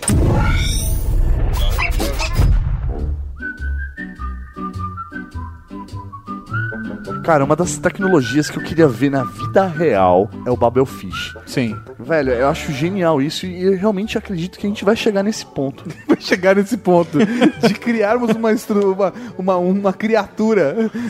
O Yahoo já teve um Babelfish. Sim, porém- ainda existe. Não, não, mas porra, o conceito disso é genial, cara. Quem nunca É muito quis doido. isso? É muito doido. Basicamente é um peixe, pra quem não sabe o que é um Babelfish, é um peixe que você coloca dentro do seu ouvido e o peixe ele se alimenta com as ondas cerebrais e traduz, ou seja, qualquer Ondas idioma. sonoras, né? Não, de, de Ondas ondas, cerebrais. É a alimentação dele. E ele se alimenta com essas ondas cerebrais e traduz tudo que é dito pra dentro do seu cérebro. E ele Ou seja, se você for burro, o seu peixe morre. Se você só andar com gente burra, seu peixe morre. É foda, é foda. Pô, meu peixe morreu. esse É, dia. né? Ih, ó. Quem nunca teve um beta, né, mano? É... Mas eu não me lembro, ele é, ele é orgânico ou ele é robótico? Não, ele é um ser vivo. Ele é um Babelfish. Ah, vá. Ele está vivo dentro dos nossos corações. É isso, tá, caralho. É, quem se lembra de, de usar o Babel na internet é justamente por causa desse livro, por causa dessa obra. Sim. O Douglas Adams participou junto, né? Eles ligaram pra ele: Ô, cara, a gente queria muito fazer um negócio de tradução aqui, podemos botar de Babelfish o nome? Pode, bora lá. Bora lá. I wish, né, cara? Quem me dera, velho. Ia ter sido animal, cara. Ia ter sido animal se fosse assim, dessa forma. Mas foi, Foi assim? Eles pediram mesmo? sim. Que animal! Sério, eu não sabia disso. Acho que foi o Matheus que me contou. Que foda, o Matheus, ele é um cara muito inteligente. O Matheus, ele vai atrás de todo tipo de informação sobre um negócio sem ler. Então ele sabe tudo do Guia do Mochileiro, mas ele nunca abriu, nunca leu uma página. A próxima vez que eu encontrar o Matheus, eu vou encher ele de porrada. Pode fazer Porque isso, é porque eu já tô obra querendo fazer isso tempo. necessária. E sabe o que, que ele fica dando desculpa? Ah. Ele fala, ai, eu quero ler inglês, porque inglês vai ter o humor original. Então tá, eu vou comprar pra ele, eu vou dar de presente de aniversário pra ele o livro original em inglês. Ele ganhou o primeiro livro em português de um fã. Exatamente no final de semana seguinte é o que eu falei pra ele, largar de frescura e ler em português. Ele falou, não, eu quero ler inglês, quero ler inglês, vou comprar um e-book pra ler. Aí ele É. ganhou em português. Eu falei, pô, você ganhou o livro, não tem desculpa. Não, em inglês tem que falar o nome do livro também, né? É, sim, que é Hitchhiker's Guide. to Galaxy. Mas nada vai superar ele em português, the velho. Ah, ele em árabe, cara, sério, é como ler outro livro. Não, não, ele em português de Portugal português é genial, de Portugal. A boleia pela galáxia. Com crase. A boleia! Que fantástico, né, cara? É muito bom. Que fantástico. Outro elemento pra mim que é foda é que a gente não. Assim, velho, vai ter muita coisa que a gente não vai conseguir falar. ficar no de fora, normal. Sério. E a galera vai ficar puta porque a gente. Ah, vocês não falaram dos golfinhos. Ah, vocês não falaram dos ratos. Ah, vocês não falaram dos Vogons. Mas a gente precisa falar dos Vogons, cara. Os Vogons basicamente são a raça que destroem o planeta Terra. E eles são filhos da putas completamente presos à burocracia. Eles são uma crítica agressiva do Douglas Adams ao sistema hierárquico e à burocracia. Nunca deixe um Vogon ler a poesia dele pra você. Exa- Porque, basicamente, o Vogon, ele é tão burocrático, um ser tão burocrático que ele não tem a capacidade de expor uma alma. Então as, as poesias deles são é, uma das piores coisas que pode existir na galáxia. E o mais engraçado é uma crítica que o próprio Douglas lança que poesia Vogon é considerada a pior a terceira pior poesia do mundo. Esse trecho é fantástico, cara, que ele diz: "A poesia Vogon é, como todos sabem, a terceira pior poesia do universo. Em segundo lugar, vem a do Asgodos de Cria. Durante o recital em que seu mestre poeta, Grutus, o flatulento, leu a sua ode ao pedacinho de massa de vidraceiro verde que encontrei no sovaco numa manhã de verão, quatro pessoas da plateia morreram de hemorragia interna. E o presidente do conselho do Centro Galáctico da Marmelada Artística só conseguiu sobreviver roendo uma de suas próprias pernas completamente. Eu falava isso sobre alas chatas, que eu ia ter que roer minha perna. Eu falo isso sobre o Mauri cantando no karaokê.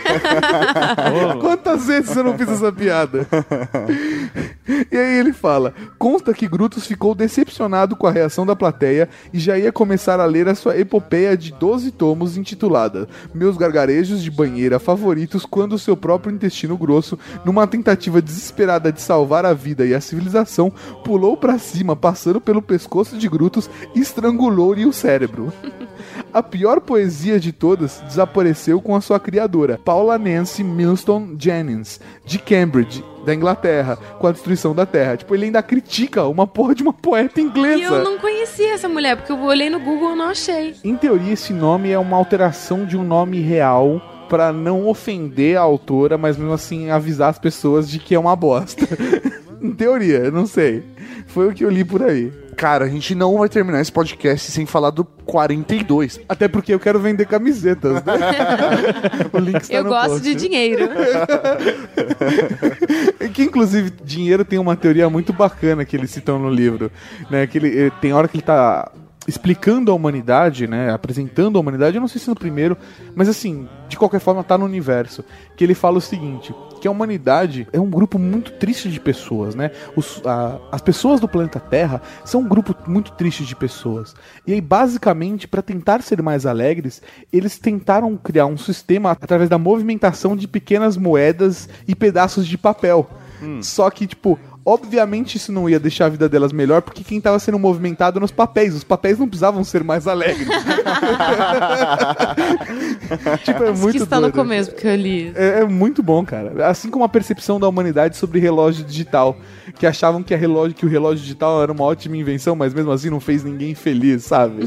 Tem umas críticas dessas assim, que são muito boas. Uma relativização das coisas. Exatamente. Meu ponto favorito de 42 é que todo mundo um dia já acordou e falou assim: por quê? O que está acontecendo? Da onde eu vim? Pra onde eu vou? O que vai acontecer? Como eu me que isso reproduzo? tudo?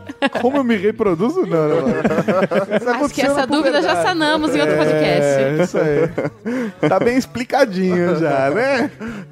Mas então, o 42 ele é mais ou menos essa resposta que é revoltante. Exatamente, porque assim, o que acontece? Existia uma raça que, que construiu um computador para responder Um a pergunta universal. Um computador chamado Pensador Profundo. E a pergunta Ele é universal. lindo no filme. É muito bacana, é foda, cara. Na camiseta tem. e basicamente é o seguinte: o computador, o pensador profundo, ele foi feito para responder a pergunta universal, a pergunta elemental do universo, que é qual é a resposta para a vida, o universo e tudo mais. Mas eles não constroem necessariamente uma pergunta, né, Luli? Eles perguntam exatamente isso, o computador, depois de milhões de anos. 7 milhões de anos a civilização espera pra porra do computador. O computador é responder. gigante. É, gi- é, ele foi feito pra isso, cara. E daí eles chegam lá e o computador fala: a resposta para as perguntas de vocês é 42. e aí a galera fala assim: Aí todo mundo, é, peraí, o quê? como é que é? Come again. O que você quer dizer com isso? Não, porque vocês não têm a pergunta pra vida, o universo e tudo Teria mais. sido muito mais fácil se vocês tivessem me feito uma pergunta. Eu tive que pensar numa pergunta para então encontrar uma resposta. E quando vocês encontrarem a pergunta pelo que vocês querem saber, aí sim vocês entenderão a resposta. E a parada é a seguinte, e ele fala, mas pra vocês desenvolverem a pergunta que vai dar essa resposta pra vocês, e para vocês entenderem tudo, vocês vão ter que construir um computador maior ainda. E aí, cara, é uma outra história que eu não vou explicar aqui para não dar spoiler. Mas, velho, você precisa ler esse livro, pelo amor de Deus. Você precisa comprar camiseta.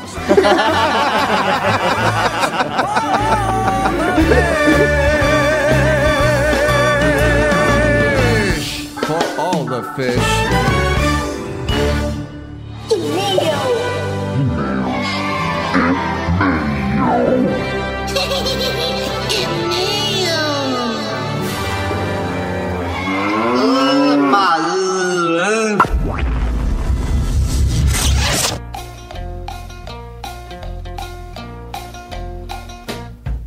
É isso aí, mal! Estamos aqui para mais leitura com interessados do Year Geeks Podcast.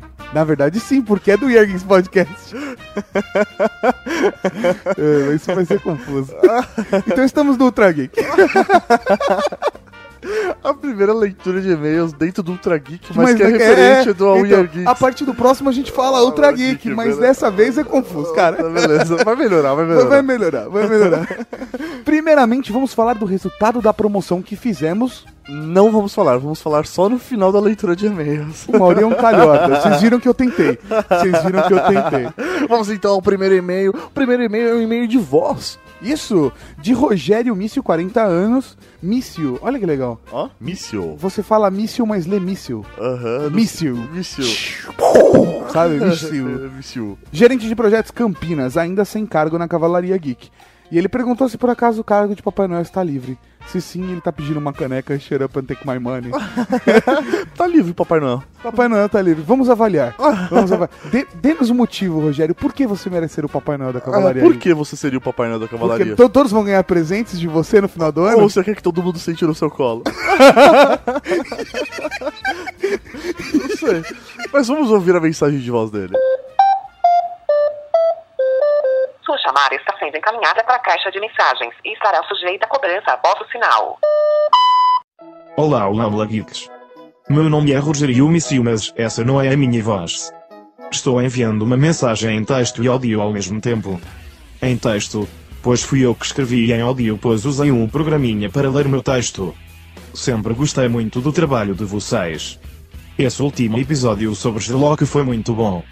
Tão bom que quando entrou a leitura de e-mails eu tive que conferir o tempo. Afinal, para mim pareceu que acabou rápido demais. Continuem o bom trabalho e Raul, Raul, Raul. Cara, ele usou uma voz de português do Eu não Portugal. entendi o porquê do sotaque. Rogério Mício, se você é de Campinas, por que está mandando com sotaque de Portugal? Muito bom, mas ficou engraçado. Raul, Raul, Raul. Eles estão mais perto de Manuel da Cavalaria de Geek do que de Papai Noel da Cavalaria Geek. é muito bom, cara. Valeu pelo carinho. Raul, pra você, meu. Temos agora o primeiro e-mail dele, do encurtador da Cavalaria Geek, Nicolas Valentin. Ele que tem 20 anos, sexo masculino, de São Paulo, ainda está... Eu acho que o M é o nome da cidade. Só que ele é um encurtador, Mauri. Sacou que ele mandou 20, não escreveu anos. Ele, ele mandou M e mandou SP. Ele encurtou. Caralho, será que ele é de Mauá? Será que ele é de Marília? será que ele é de... Nos Mãe Maranhão? Bambi. Eu não tenho ideia, velho. É isso aí. Maranhão, São Paulo, Mauri. Ele ainda é estagiário de fotografia agora e encurtador. Rudimentar, essencial. Esqueci a palavra. É exatamente. É muito bom. Muito bom. Assim, é tipo, rudimentar. É, é, a tonalidade, eu acho que ele quis dizer, tipo, é, hum, ru- rudimentar, é, essencial. Ai, esqueci a palavra. Elementar, Nicolas Alantan. Muito obrigado. Um Raul pra você, seu retardado. Próximo comentário é de Roger Coy Gelonese, de Bauru, São Paulo. Analista, programador e consultor de sistemas, 27 anos, cargo na Cavalaria Geek, programador, status standby. Eu acho que ele, Ele mandou deseja. tipo, programador, status standby. Estou aguardando vocês Batizarem. aprovarem, batizarem. Eu- eu- É, vamos pensar. Vamos pensar. Vamos a gente pensar. vai fazer hoje a leitura de e-mails do cu doce. é? Exatamente. Do cu doce. tá bom. Alguém vai sair daqui hoje com um cargo na cavalaria. Tá bom, Mauri? Beleza, mas eu não tô entendendo. Porque, ah, meu Deus. Mas por que não? Mas programador, mas por que ele tem que ser o programador do cavalaria? Quantos, Mauri? Quantos programadores não existem na Cavalaria Geek? Não seria injusto com os outros? Não, concordo, então ele tem que ser programador alguma coisa. Exatamente. Beleza, então vamos tentar achar alguma coisa pra ele ser programador alguma coisa. Exatamente. Vamos então ao e-mail dele. Tem uma fofoca espírita pra contar. Que da hora. Vamos lá. Uma vez eu fui ao centro espírita que frequentava o curso de orientação espiritual e mediúnica, também conhecido como COEM, e levei um livro de Sherlock, pois sempre chegava cedo. Quando meu professor chegou em mim, chegou em você, ficou estranho. Então, meu professor chegou em mim e falou a seguinte curiosidade: Sabia que Conan Doyle, na verdade, não escreveu os livros do Sherlock Holmes? Caralho. A esposa dele trabalhava como dama de, de companhia para um senhor de muito dinheiro que tinha como hobby escrever livros e não publicá-los. Algumas vezes seu marido ia junto para casa e esse senhor lhe ofereceu um de seus livros para leitura, que o deixou fascinado. Quando esse senhor morreu, Sir Arthur pegou todos os livros e os publicou sob seu nome. Caralho. Caralho! Sua esposa, pelo sentimento de culpa devido ao enorme sucesso e dinheiro que não eram seus por direito, foi ao umbral. Nossa, ao desencarnar. Lá ficou por muito. li- Literalmente uma fofoca espírita, Mauri. É uma fofoca espiritual. Ele vai ser o leão lobo espiritual da Cavalaria Geek. Lá ficou por muito Ele aumenta tempo. mais vezes. Exatamente. Não, esse não é o Leão Lobo, esse é outro, mas beleza. Ah, lá ficou por muito tempo até ser encontrada e guiada a um hospital por um grupo mediúnico que relatou a história mais tarde. Se isso é verdade, não há evidências, mas ao menos explicaria Sherlock Holmes ser tão foda e The Lost World uma grande merda. Um grande abraço e um Raul. E aí ele explica que Umbral é um lugar semelhante ao limbo católico. Ah, mas quem assistiu aquele filme Nosso Lar explica, né? Mostra mais ou menos. Que nem sempre todo mundo assistiu esse É, filme. mas tem aquele filme também do a Robin múmia, Williams. a né? múmia, eu tô É, ligado é aquele isso. lá que ele vai lá, tá caindo e a mulher ajuda a tirar É isso, ele. é, mano. tô ligado. O Diana Jones também. É isso aí. mano. Mas, porra, do caralho o comentário. Do comentário caralho, do Roger um. Raul então pro Leão Lobo da Cavalaria Geek. Não, mas será que ele vai curtir? Já ficou, Mauri? Ele é um lobo mesmo? Eu curti Leão Lobo. Então, Roger Coy, só fala se você curtiu mesmo ou não, porque por mim tá batizado. Vamos agora ao próximo e-mail, é do Darty, caralho, velho. E-mail do Darty. Sim, sim, sim. O, o e-mail do Dardi foi selecionado para leitura de e-mails e comentários por um motivo. Por quê? Porque ele condensou o e-mail de uma porrada de pessoas da cavalaria. Entendi, então ele é um grande resumo, é isso? Ele, exatamente. Ele, vários pontos que são ditos por ele são ditos aleatoriamente em outros e-mails. Então, de todos, eu fui ver qual tinha mais curiosidades ou mais fatos legais para serem conta- contados sobre Sherlock, ou Conan Doyle, ou House, que é citado. E no final das contas, o do Darty tinha quase tudo que todo mundo falou. Entendi, então uma galera tá sendo contemplada aqui. Representada pelo Darty. Beleza, então Darty, 28 anos, São Caetano do Sul, São Paulo, o arquiteto da Cavalaria Geek. Com carga e tudo. É, bom, pessoal, curti e já esperava há tempos ver um podcast sobre Sherlock. Lógico que não foi sobre Sherlock, e sim sobre a série, que eu ainda não assisti. Carinha de triste. Mas assim, Carinha de triste. Carinha de triste. Parece o cara que, tipo, que abre o espelho do banheiro e aí lê. Enxaguante bucal. Ele não precisa ler. Você tá vendo o que, que é? É, mas as pessoas não estão vendo. É, exatamente. Mas ainda vou assistir. Aqui vão alguns comentários. O nome Um Estudo em Rosa é baseado no nome original do primeiro livro, Um Estudo em Vermelho. Referenciando ao episódio da série com o livro do, do Conan Doyle. Entre aspas. O Watson tem. Entre aspas. Entre aspas, espiritual. Da hora. Entre aspas espirituais. Vamos lá. O Watson tem como característica representar o público, já que ele só observa aquilo que o público observaria. A leitura é como se nós lêssemos uma publicação do próprio Watson. Do caralho. O método de dedução dele é baseado no professor Joseph Bell, Joseph Bell. do autor que dizia que através da análise da fisionomia poderia-se deduzir comportamento das pessoas. Ele manda até um link do Wikipedia. Mas nós não vamos publicar. Por exemplo, se você vê uma pessoa que é gorda, você fala. Por, por associação, você fala. Pela fisionomia, ele come muito. Isso aí, Tato. Boa. Se é uma pessoa forte, você fala assim: esse cara faz musculação ou jiu-jitsu? Ah, você, é, você nasceu pra ser Sherlock, tá? Vamos lá. O conhecimento dele, na verdade, é limitado. Watson descreveu o conhecimento dele como direcionado para o trabalho. Até porque ele tem conhecimentos muito específicos, né? É. Aquela história que foi dita no podcast, que não sabia Sim. que a Terra girava em torno do Sol, né? Isso aí. Ou a lua, não sei, né? É, a Terra não gira em torno Não, da a Lua. Lua gira a torno. gira em torno. É, isso. O House, médico House, é baseado no Holmes, chegando a morar no mesmo endereço. É Isso verdade. aí, isso em aí. um dos episódios do House aparece ele no mesmo endereço. Do 221B. O Watson é o único link do Sherlock com a humanidade. O Watson também, assim como Sherlock, está sempre pronto pra briga. Não são brigões, mas tem um bom condicionamento físico. Tá, isso não significa que tem toda aquela cena do eu estou calculando a porrada, isso, agora ele vai ficar seis meses sem se mover, e aí, sabe, ah, raciocínio lógico. Isaz, isaz. É isso. Minha dedução é como eu vou deixar o cara no chão. Meu poder de dedução. Lendo o livro, nós não conseguimos deduzir antes do Sherlock nos trazer a resposta, já que o Watson é quem narra. Então nós não temos acesso às informações. Sobre o livro versus filme. Na verdade, aquele esquema da briga lógica nunca foi descrito no livro. Ele só tem um bom treinamento e condicionamento. Ponto. Exatamente. Ele não tem aquele esquema do vou te deixar seis meses no chão e vou socar teu braço e. Ah, mas, pô. Não, é da hora. É, da hora. É uma adaptação, cara.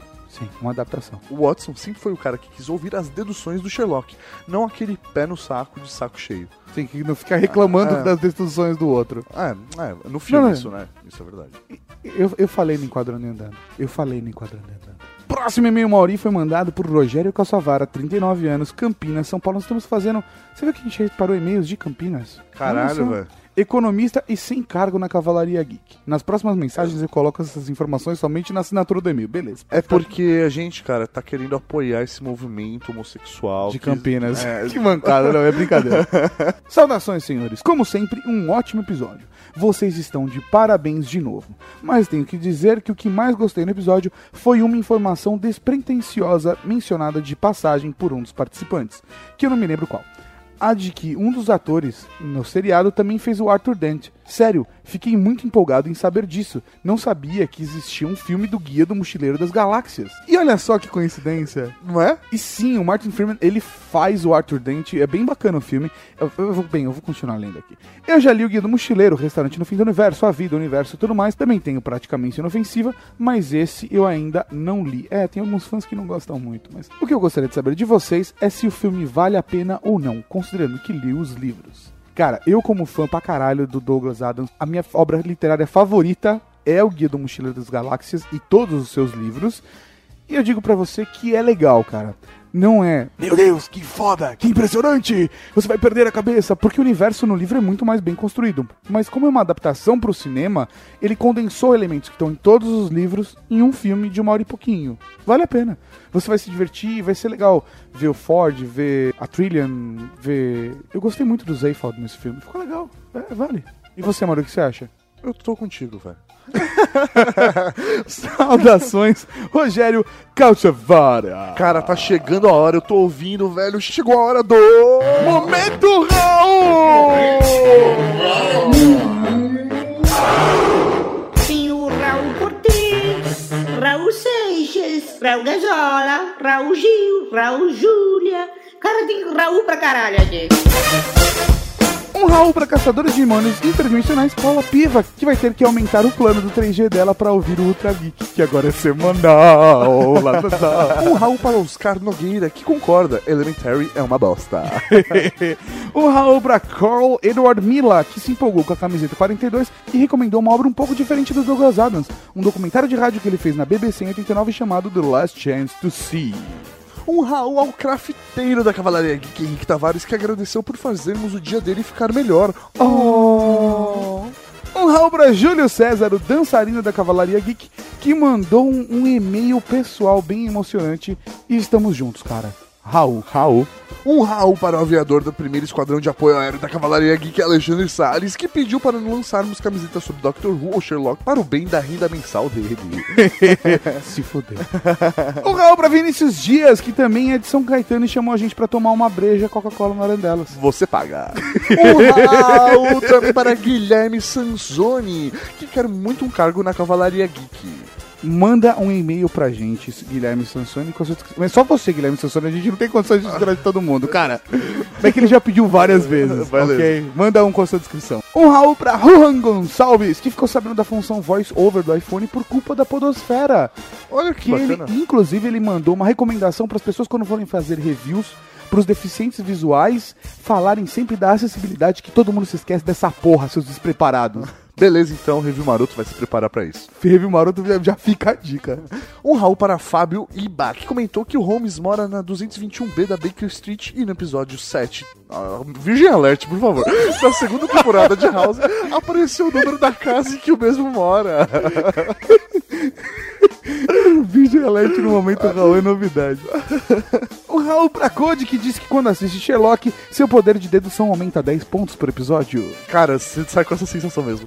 Um Raul para a Harrier, que achou perfeito o fato da série ter só três episódios por temporada. Um Raul pra Igor que está esperando episódio sobre trapalhões. Ia ficar esperando. Um Raul para Márcio Neves Machado, que parou tudo pra ouvir esse episódio. Um Raul pra David Balotan, que recomendou a série britânica Dirt Gently e diz que foi baseada numa obra do Douglas Adams. Todo mundo decidiu me agradar nessa, nessa semana do Dia da Toalha. Você viu, Mauri? Percebi. Um Raul para Roger Takada, que não assistiu a série ainda. Né? assista, Roger. Pelo amor de Deus, assista. Um Raul pra Puri, que colocou a série na lista pra assistir. Muito bom. Um Raul para Michael Meira, que fez um comentário genial comparando uma cena da obra literária com a série. Muito legal mesmo. E um Raul pra André Rus, que recomendou a série The IT Crowd. Foda. Um Raul para Benedito Portela, que não assiste séries porque não tem tempo. São só três episódios de uma hora e pouquinho e, três, e, e duas temporadas. Pô, é como você assistir seis filmes. É? Menos do que isso. E um Raul pra Léo Bruschi, que se empolgou com a série depois do último cast. Que bom. E um Raul para Felídio, que falou que vai mandar um currículo pra gente. Afinal, ele tá desempregado, ele quer que a gente divulgue. Quem sabe alguém tá precisando, tu tá ligado? Eu tô ligado, eu tô ligado. É tô isso aí, professor Mauri. Como havíamos prometido, vamos dar um prêmio para aquelas pessoas que mandaram e-mail de acordo com as regras da BNT que inventamos loucamente. É isso aí, um sorteio feito pra, entre essas pessoas. E uma delas vai receber uma camiseta do Year Geeks. Rodando no random.org, está aqui o número 15. Jonas Félix. Jonas Félix ganhou? Oh, Ganhou. vamos entrar em contato com ele e vamos mandar via correio uma camiseta do Year Geeks. É isso aí, professor Mauri. E eu esperei muito para poder dizer isso. Até semana que vem com mais um Ultra Geek no feed de vocês aqui no site do Year Geeks. É isso aí, até semana que vem. Tchau! Tchau!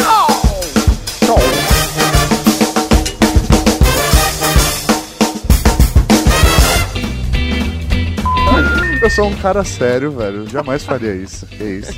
E a Luli eu considero ela como minha irmã, não fala isso. Esse dois, esse dois. Eu também considero a Luli como se fosse a sua irmã.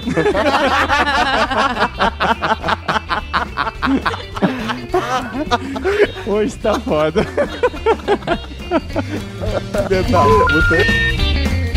Você acabou de ouvir o Ultra Kick.